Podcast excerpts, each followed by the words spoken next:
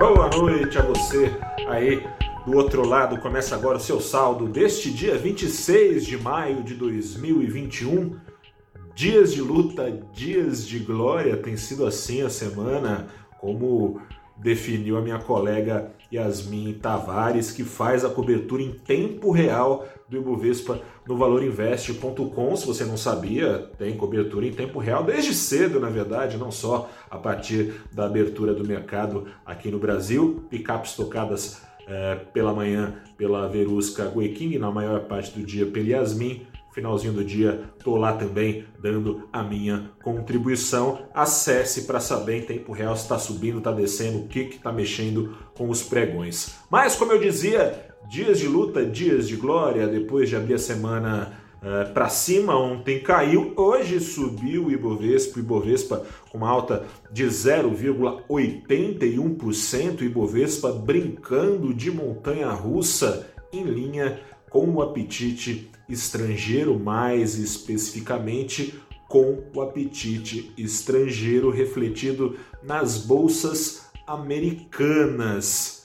Se você assiste aqui o nosso saldo do dia, vou te contar uma história que você já tem na ponta da língua, ou se preferir, já tá careca de saber, ou sabe de core salteado a inflação nos Estados Unidos, embora seja a inflação brasileira, né, que tenha que esteja batendo no nosso bolso, subindo na casa de 7%, mais que 7% nos últimos 12 meses, ela bate no nosso bolso, mas o que tem batido na bolsa e trazido alguma instabilidade é a inflação lá nos Estados Unidos, que era prevista como alta, mas está mais alta ainda, isso trazendo então temores de que o Banco Central americano, primeiro, antecipe o final ou é, a retirada de parte das injeções, paulatinamente, das injeções de já trilhões de dólares que fez nos mercados e que tem, assim,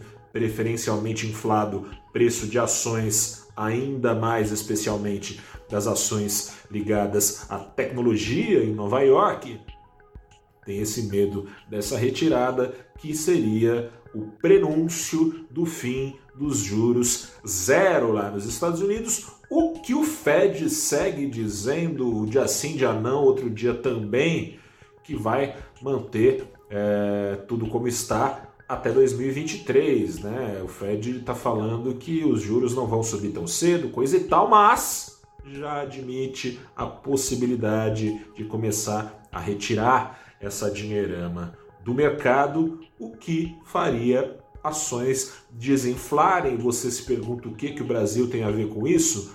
Com as suas peculiaridades diferentes, especiais, cada qual no seu quadrado, as ações de tecnologia americanas e as ações brasileiras como um todo têm subido e descido mais ou menos junto, com alguma correlação atípica até é, nesse ano, já desde os últimos meses do ano passado, porque estão na mesma prateleira, ainda que em guichês diferentes, na mesma prateleira de riscos altos na visão dos investidores estrangeiros. Quando eles ficam mais receosos, são ações então que têm sido penalizadas ou quando ficam mais apetitosos por risco, são ações que são beneficiadas foi o caso hoje, ações lá nos Estados Unidos, mas subiram conforme mais integradas as novas tecnologias eram, caso extremado, claro, Facebook, Amazon, Netflix, pessoal indo para cima. Aqui no Brasil, como ontem, com essa correlação, foram penitenciados os papéis mais pesados do índice brasileiro e Bovespa, hoje foram os mais beneficiados, não coincidentemente.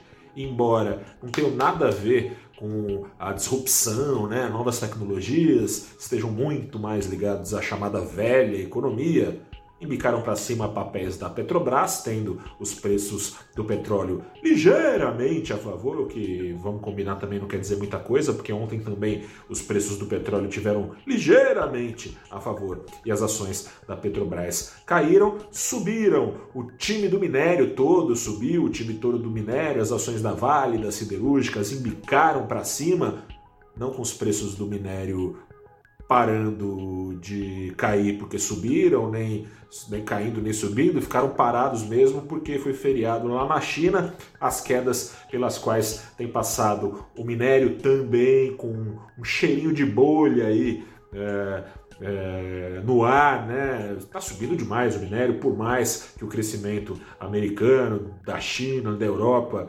permitam voos grandes, altos, para os preços das commodities metálicas, a coisa realmente estava exacerbada. Teve dia aí subindo 4, 5, 6, 8%, depois despencando, com o governo da China ameaçando intervir no que julga como alta especulação. Mas subiram essas ações que, somadas às ações dos bancões, que igualmente a elas também caíam ontem, somadas a essas ações, as ações dos bancões uh, representam 40% da carteira do Ibovespa. Bancões, Vale, Siderúrgicas, Petrobras. Todo mundo para cima, inclusive os bancões, que aliás estão num bom ganha-ganha, né? Se não subir a ação lá nos Estados Unidos, elas se dão bem por si só, porque os juros aqui no Brasil, sem nem precisar de uma pressão extra dos juros americanos, já estão subindo.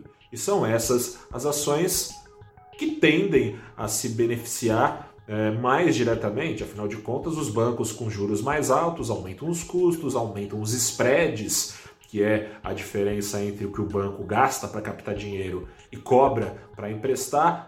É aí que o banco ganha dinheiro. Bancões tendem a ser beneficiados, subam ou não os juros lá nos Estados Unidos. Voltaram então os bancões a subir aqui no Brasil. O dólar, o dólar, não falei do dólar, nessa onda de apetite ao risco renovado, o pessoal desfazendo as opções de proteção, ou seja, pegando o que estava aplicado é, é, em títulos, por exemplo, lá fora, em ações lá fora, botando dinheiro aqui para dentro da bolsa americana, o dólar, então, com mais moeda americana entrando do que saindo, fechou o dia mais barato em quase meio por cento, 0,46% aos R$ 5,31. Segue a cantilena, portanto, do fantasma. Às vezes assustando mais, às vezes assustando menos, está faltando gatilho fora desse cenário para fazer subir ou não os índices de bolsa do mundo aqui no Brasil também. Entre dias de luta e de glória, o Ibovespa segue fletando com o seu recorde.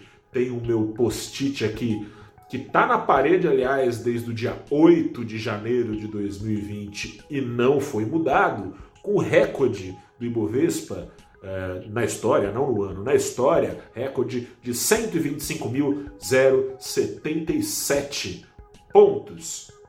Esse recorde, o Ibovespa segue namorando com ele, está agora faltando 0,88% para esse flerte se transformar em namoro e o Ibovespa voltar a beijar essa marca. Fechou o dia aos 123.989 pontos, se a minha miopia não me faz tá enganado. Grande abraço a você. Volto amanhã para te falar qual foi o saldo da quinta-feira. Como sempre falo por aqui, se cuide, porque afinal de contas, hoje ajudou no apetite ao risco lá nos Estados Unidos. A pandemia acabando. A pandemia acabando porque 130 milhões, 40% dos americanos ou dos moradores né, dos Estados Unidos já estão imunizados e foi atingido por lá o patamar mais baixo de contágios pela Covid-19 ao dia desde junho do ano passado, bem diferentemente da situação brasileira. Por essas e por outras, o Brasil é sinônimo de risco lá fora. Se cuide! A pandemia não acabou. Grande abraço, até a próxima, boa noite, tchau.